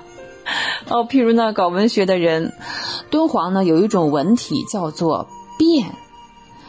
我们迄今啊还讲不通什么叫变，就是变化的变，它是一种文体，这是语言学的责任，也是文学的责任，还是历史学的责任。所以说呢，它同我们中国文化的关系是很深的。敦煌卷子当中呢，还有是一部分讲佛教的历史，这个问题呢，当然了啊，在国内也有很多人注意到，那研究中国佛教史的人。呃，我们应该知道一点常识，比如说呢，呃，北京藏的叫《佛说普贤菩萨正明经》，在每一卷开头的十几行都会有一段文字，用以写明这部经流传的情况。其中啊，有很多是佛教来到中国的历史，说明啊，从什么地方来到中国之后呢，是怎样翻译的，这些都是详详细细。里边呢，还涉及到很多的方面，譬如说呢，一卷佛赞同佛图的目录当中呢，第一篇要讲。印度本土佛教的情况，你看这可以补充到这个玄奘到印度取经时啊，他可能没有提到的情况。另外呢，还补充了我们说发现新大陆的法显，啊，去过这个墨西哥哟，他这个佛国记哈，可能也有些不一样的地方，都可以得到补充。这似乎是佛教的历史，但同时呢，又是印度的历史材料。不仅是中国需要，印度也需要。嗯，在印度呢，许多教派呢，实际上已经啊灭亡了，只有呢中国有很多佛经呢，呃也是找不到了，也在中国有。敦煌的佛教经典不仅有佛教历史，更有印度历史，那这样历史的范围就扩大了。姑且啊，我们不讲印度历史，就讲佛教历史。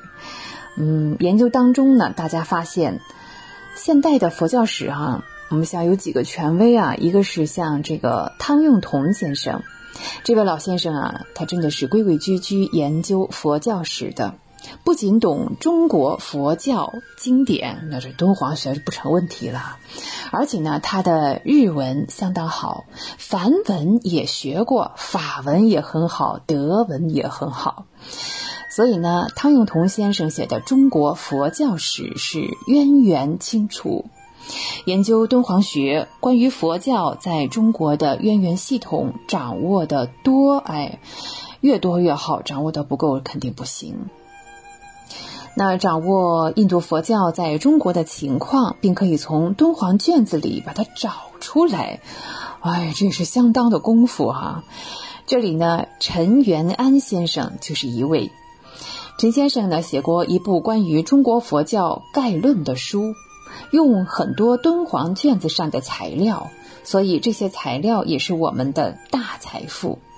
应该想办法尽快整理出来嗯，进行更加深入的研究。同时呢，我们也不能只聊佛教呀，佛教和其他的教在中国的情况。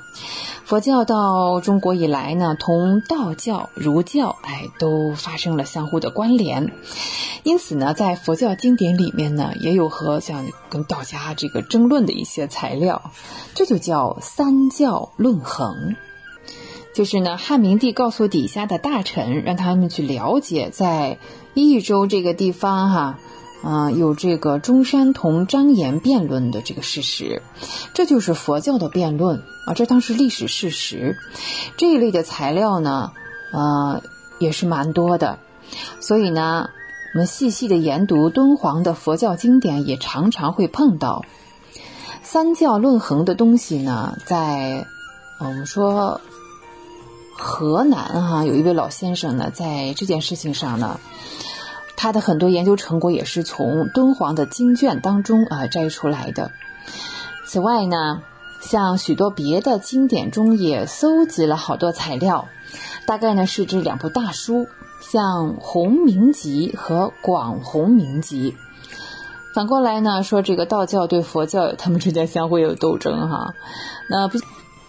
那比较重要的一部经典呢，就是《老子画胡经》啊，就说呢，曾经到啊西藏啊、印度去讲学，结果把胡人都感化了，都从了老子的这个道，甚至呢，释迦牟尼呢，佛也是老子的弟子啊，这不是编出来的哈，啊，这是道家跟这个佛教斗争的一个材料哈。老子画胡经呢，到现在还好好的保存着呢啊，呃，感兴趣听众朋友们可以看一看啊，翻一翻。道家经典也是很有意思的，佛教经典呢，呃，有三大部分，我们说经律论。那道家经典当初啊是有这个《道德经》，对，最早是叫《得道经》，是吧？啊，呃，后来他这个教形成之后呢，嗯。也是想过要有经律论，于是呢，就拿这个老子的《道德经》为经，庄子的《南华经》为论，另外呢，又搞了一个《十戒经》为律。所以说哈，你看这印度的东西传到中国来之后，使中国的宗教也有所发展。道教后来哈也形成了经律论这样的规模，哎，这个应该说算是完全超了佛教的这个结构啊。在下呢，佛教有一个重要的集会，就是听佛说法。敦煌壁画当中就有很多很多，像文殊菩萨听佛说法去了。那龙树菩萨听佛说法去了，道教也有，哎，他不是叫这个听法，他叫朝元会，因为老子这个去世了哈，但是他呢又没有弟子可以传，这个朝元会呢就是大弟子在说法。道家有没有真的朝元会呢？嗯，事实上应该讲是没有哈。道家后来就变成了像这个什么天师道，像什么张天师啊，这个道教。张天师道教呢，虽然很早，但是在唐代并不兴盛。唐代的道家啊，嗯，我们说那时候开始搞经律论这三部哈，所以呢，佛家经典到了中国来之后，应该说受影响最大、最具体的它是道教。嗯，像一些音译啊、品饰，甚至到的音乐哈，道家都有借鉴啊佛家的作品。道家经典的音乐啊，呃，现在已经是我国宗教音乐里最完整的一套了。哎，这也是蛮有趣的哈。道家经典暂且不说，那这些道家经典音乐是在全国流行，呃，的确是非常优美。有人问啊，说。道家经典的音乐会呀，会不会就是唐代的这个佛教音乐呢？嗯，这也是有人在讨论，特别是在东洋国日本啊，他们讨论还很起劲儿呢哈。哦，像我们知道这个道家的音乐，像动经啊，动经啊，动玄经啊，略称，呃，这个东西全国各地应该不少。现在云南西部、四川西部还有两三个地方有完整的道教动经的音乐，规模是很大的，那音乐也优美的很。那国家呢，在这方面也很关注，是要保存下来。另外呢，跟着这个佛教到中国来的还有若干的宗教，像摩尼教。摩尼教到中国来之后呢，基本上就是停留在长安一带。后来呢，又由长安来到开封。嗯，我们说在建国初期哈，开封还有摩尼教徒，嗯，成都也有。他们这个信摩尼教，读摩尼教经典。哎，像这个问题，我们想起了这个罗振玉先生，还有王国维啊，都有这方面的文章，考证了摩尼教经典的内容和摩尼教到中国来的历史。这是摩尼教啊，咱们再说一个叫火袄教，这是印度小圣宗的一个宗教，也是跟着印度这个大教一起来到了中国。这个宗教啊。呃，我国现在已经没有了，但是在敦煌可是有几个卷子保存下来了。嗯，现在的情况是啊，我这个看不懂那个文字。好，我们刚才聊过这两个，还有一个宗教是个大教，一说名字呢，我可能听说过啊，叫景教，哎，风景的景。景教的经典也保留在敦煌地区。景教呢，当时还有一块很大的碑，然后有一丈多高，这就是著名的大秦景教流行中国碑。这块碑现在还在西安，是唐代刻的。那研究宗教的人啊，可能都会注意到这一点，因为呢，大秦景教同天主教有关系，同基督教也有关系。在巴黎有一个博物馆啊，就矗立着一块这个叫大秦景教流行中国碑。我们说姜亮夫先生看到之后呢，是非常惊讶。他当时还想：“哎呦，这可是我们中国的大宝贝，这就被法国给抢来了。”后来呢，同那个那个帝国主义强盗这个呃伯希和谈起来哈，伯希和说：“这个应该还真不是，是我们根据照片。”请中国的工匠来，就是复制的，这是一个高仿的作品。后来呢，姜亮夫先生呢，当然他不能马上相信他，是吧？呃，呃，姜亮夫先生通过自己的了解，又了解到啊，这种复制品哈还不止这一份呢哈。世界上呢所有天主教的国家，大概都复制了这个大秦景教流行中国碑，所以啊，景教经典是跟着。印度宗教来到中国的，也是中国文化一件算是了不起的事情了。同时呢，在整个文化，同时呢，在整个人类文化中也是了不起的事情。所以呢，我们还是那句话，一定不要小看敦煌啊，这个不大的地方啊，嗯，他发现的东西，几乎和整个中国文化和人类的文化都是有关系的。再看这个佛教的音乐哈，刚刚聊着道教的音乐是吧？哎，那佛教的音乐呢，同中国的关系也很深的。佛教艺术呢，同我们也有很多的关联。佛教艺术来到中国啊，当然了，也是中国化哈，但是呢，基本上还是以印度为基础的。譬如说呢，这个释迦的涅盘像，这个去世的时候呢，还，像是睡着的样子。面孔的这个样貌啊，包括这个睡的方式，中国所有的卧佛几乎都是这个样子的啊。然后呢，这个卧佛后面它有这个光，哎，背光是一个半圆形的，背光的后面呢就是哎各种少数民族。嗯，中国画的也是这个哈，有一个特点是很有意思的。我们中国画这个的时候呢，这个。卧佛的时候哈，不管是佛也好，菩萨也好啊，还是供养人也好，服饰呢全部都是印度的服装。可见当时这个印度服装对中国呃也发生了一定的影响。尤其是我们说这个女士们的着装，像唐代人哈是比较这个呃丰满啊，稍微稍微壮一点，衣服呢都比较宽大。那衣服宽大，像这个璎珞背体这个形象啊，正是来自印度。因此呢，唐代许多文化同佛家都是有联系的。啊，这个我们可以看看这个向达先生。向达先生的，唐代长安与西域闻名。最近呢，在西安呢有一组仿唐乐舞啊，甘肃也有这个敦煌舞，都是根据敦煌壁画里来的。敦煌艺术影响到人民群众的生活当中去了。呃，像我们这个农村啊，有一个习俗叫做打连家，这也是从印度传来的。敦煌的壁画当中也有。所以说啊，敦煌的点点滴滴同中华民族整个文化是有紧密的联系。哦，这时间的关系哈，我们这个敦煌呢先聊到这里哈。嗯，下期呢我们接着说一下敦煌和道家经典之间的相互联系。好，接下来呢我们进入这个中文小知识。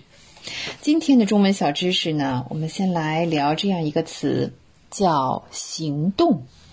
行动，我们先说啊，它作为一个动词啊，它同时还是名词哦。作为动词来使用的时候呢，表示行走、活动身体等等。我想，我们说小白啊，哎呀，最近的运动啊，好，我们说小白呢，最近啊跑步的时候受伤了，所以行动不便。小白跑步时受伤了，行动不便。好，不要说人类哈，这个动物界也都是有自己的性格。比方说，有些鸟类喜欢单独行动啊，就是不要群居，喜欢单独行动。好，再看哈，行动呢，作为动词，还可以说呢，表示为了某种目的而进行某种活动。像小白呢，有个习惯，做什么事情呢，小白都喜欢提前行动，做好准备啊。再说呢，为什么呢？啊，那这是为什么呢？嗯，就是这个小白呢，总是怀疑计划，嗯，不够周密，迟迟不能开始行动。好，这是这个行动哈，作为，嗯，为了一个目的，实现一个目的啊，进行活动。好，我们刚才聊行动，除了是动词，还是一个名词。做名词的时候呢，表示活动和行为。好，我们再看说，小白到云南参加支教行动，对，参加支教行动。我们再看啊，像近几年来呢，我们一直都在进行光盘行动，对这个节约光荣、浪费可耻，这是为了避免不必要的浪费，大家都支持光盘行动。好，这是行动。聊过行动之后呢，我们再来聊一个词，叫做义务。义务，义务既是名词，呃，也是形容词。对，不是义乌卖小商品那个地方，哈。义务，义务呢，表示在法律上或者是在道德上应该承担的责任。嗯。参与社会事务、促进社会进步是每一个公民的义务。是的，也是我们的权利哈。我们经常说权利和义务，还像我们刚才说光盘行动，对呀，光盘行动人人有责，大家都要承担这个义务。哎，光盘行动，这是在道德上应负的责任。嗯，义务呢？刚才说啊，嗯。还是一个形容词哈，这个义务呢表示不收报酬，哎，没有经济上的回报。比方说义务劳动、义务教育，呃，像过去哈，轩轩小的时候还真尝试哈，每个周要组织义务劳动，我们每个学期都要至少参加三次义务劳动，哎，义务劳动。另外呢，我们说中国。我们实行的是九年制义务教育，哎，九年制义务教育这是法律。在下呢，我们经常说有义演，什么叫义演？就是义务演出，就说这个演出呢也是免费的，是不收费的啊。今天的演出是义务的吗？对，今天来参加的演员都不收费啊，都是不要钱的。好，接下来呢，我们再来看一个单字，当然它也是一个词，叫做“潮”。潮，嗯嗯，“潮”这个字其实拆开看蛮有意思的哈，十月十日。对呀，朝鲜的那个朝，呃，朝作为动词呢，它表示面对着什么，面向着哪里。像学校的门呢，是坐西朝东，还有坐北朝南，哎，都可以。朝就是他面对着那个方向，朝哪儿啊？朝南。嗯。哇，我进去的时候哈，小白正在和同事商量着什么。嗯。所以呢，怎么讲呢？他是脸朝里，没有看到我。哎，小白脸朝里没有看到我，那可以朝里，也可以朝外，对吧？嗯，这是一个动词。朝除了是一个动词之外呢，还可以作为介词来使用，表示动作行为所指的方向。它跟这个向哈还不同。虽然我们中国有有一个词叫朝向，朝向哈，方向的意思。嗯，它跟向不同啊，这个这个朝吧不能做补语。嗯，你像打比方啊，我仿佛看到胜利正朝我们走来，正朝我们走来。嗯，我们还是再举一个例子哈。好，有些家长呢喜欢朝孩子发火，那就是对着孩子发脾气嘛，是吧？对一些家长呢，喜欢朝孩子发火。好，这是朝啊，它可以作为动词和介词来用啊。我们接下来呢，再结合起来举一下例子。像我们问路的时候，经常会这样讲哈。啊，我去国家图书馆，朝南走对吗？啊，朝南走对吗？可以回答说，比如说对呀，呃，再过一个路口就到了。嗯。再像呢，我们去拜访朋友家啊，第一次去，说我到了你家的小区，你住的五号楼，朝哪个方向啊？是吧？朝哪个方向比较容易找到啊？好，聊到这里呢，我们本期的中文了不得时间又要到了。亲爱的听众朋友们，无论您身在何方，请不要忘记，中文了不得，中文不得了。我是轩轩，也欢迎您继续收听怀卡托华人之声的其他栏目。下期节目我们再会，再见。聆听我的声音，精彩您的生活，美妙无处不在。怀卡托华人之声，生活百科。怀卡托华人之声中文广播的听众朋友们，我是主持人小峰，我是主持人奥斯卡，感谢大家今晚的陪伴。现在来到了我们今天黄金时段华语播音的最后一个单元——生活百科。这是一个充满了生活小智慧的专题时间，主持人在这里和大家分享各种各样的趣味日常小窍门。让您在生活中更加得心应手。过年自然少不了大快朵颐，然而通常是做了满满一大桌，真正能一顿吃完的却很少，吃又吃不下，倒了又可惜。那么问题来了，剩饭剩菜到底能不能吃？吃不完的怎样妥善保存呢？今晚生活百科主播就来和大家聊聊。各种各样的剩菜之间不同的处理方式。首先来看看绿叶菜，反复加热后，维生素损失严重，隔夜后容易生成亚硝酸盐。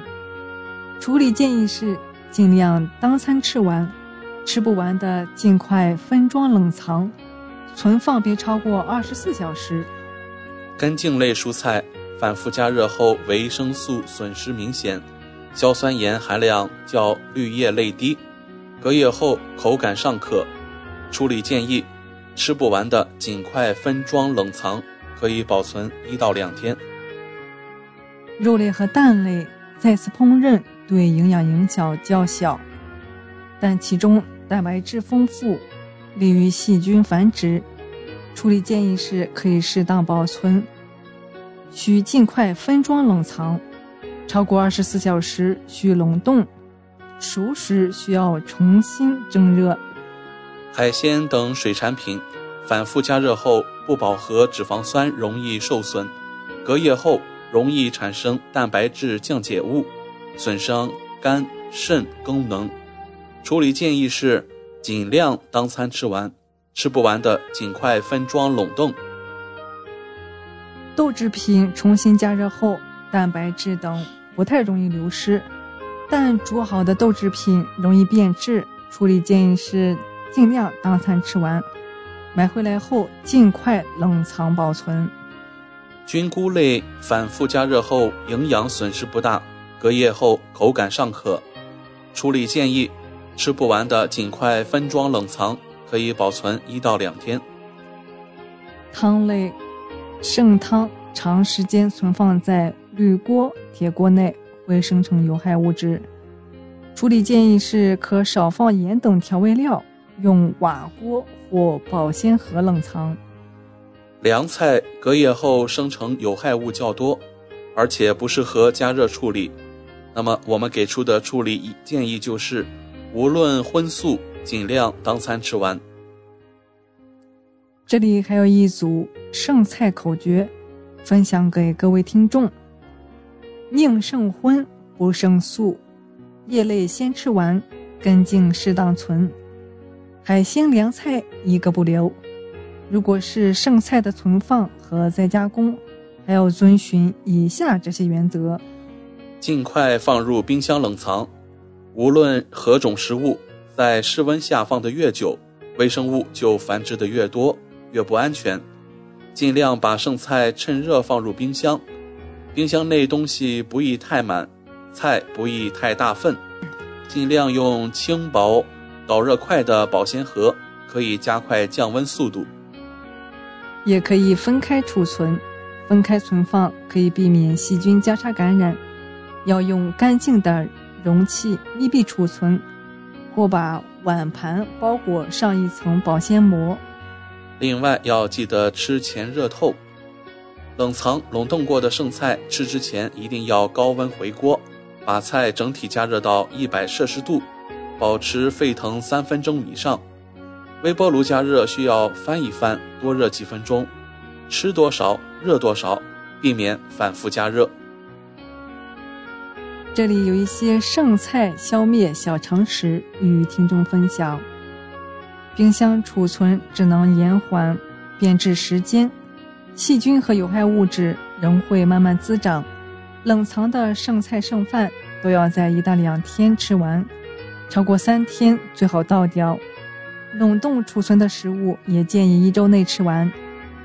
剩菜再加工也有几点小妙招：鱼、虾、蟹、贝等海鲜类再加热时，最好放入适量的酒、葱、姜、蒜等佐料，不仅提鲜，还可以杀菌。肉类在加热时可加点醋。鱼肉本身的矿物质合成醋酸钙，有利于人体吸收。生菜中的大块儿可以切成小块儿，加入萝卜、土豆等新鲜食材一起做成新菜，味道更佳。剩饭不仅可以炒饭、煮粥，还可以加入豆腐、鸡蛋等做成米糊羹类。听众朋友需要谨记。剩饭剩菜终究不如新鲜饭菜好，塞满冰箱甚至倒掉，不仅流失营养，还造成食物浪费。硬着头皮吃完，更是会给身体增加负担。按需准备食材，尽量一餐吃完，才是最可取的做法。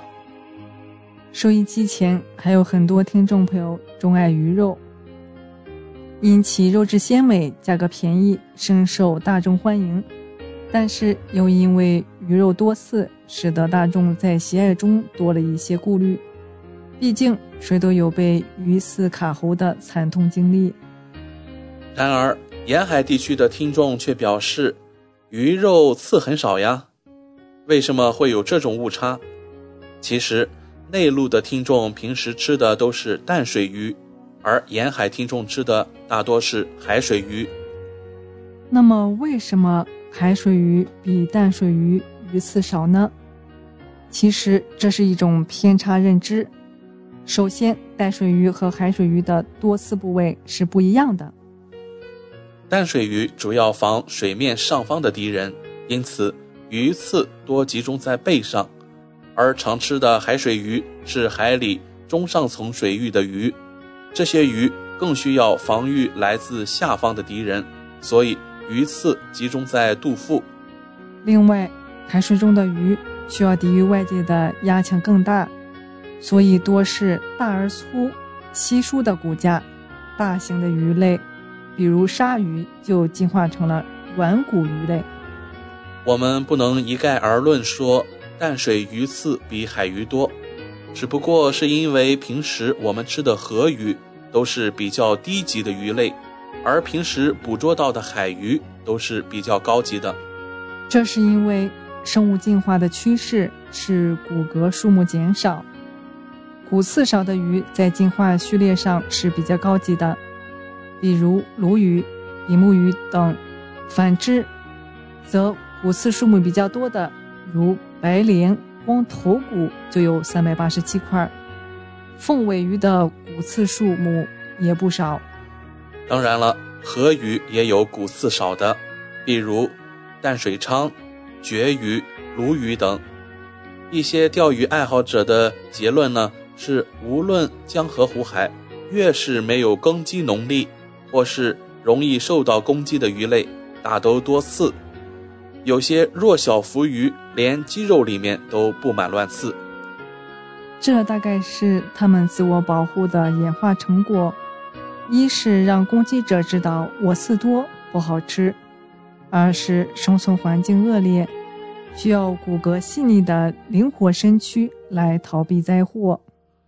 而凶猛鱼类，比如海里的鲨鱼、虎鲸，江河里的黑鱼、鲶鱼等。除了主干骨骼就没有乱刺，当然，这和动物进化等级高低有关。越高级的骨骼就减少，而且合理集中。十几分钟的时间过得飞快，今天我们生活百科也要告一段落了。希望主播小峰和奥斯卡在这里的分享，让大家感受到了来自日常生活方方面面的乐趣。感谢您的收听。好的，各位听众，快要九点钟了，我们今天黄金时段的怀卡托华人之声也将播音告一段落了。今晚主播奥斯卡、小冯、轩轩在这里祝愿各位听众朋友们晚安。我们在下一个黄金时段空中电波再见。怀卡托华人之声，音质天成，悦动人生，伴我随行。怀卡托华人之声，音质天成。乐动人生，伴我随行。You are listening to Waikato Chinese Voices. Follow our radio, share the world. 您正在收听的是 FM 八十九点零怀卡托华人之声广播电台节目，我们在新西兰为您播音。For more episodes, use the accessmedia.nz app for iOS and Android devices, or subscribe to this podcast via Spotify, iHeartRadio, or Apple Podcasts. This free FM podcast was brought to you with support from New Zealand On Air.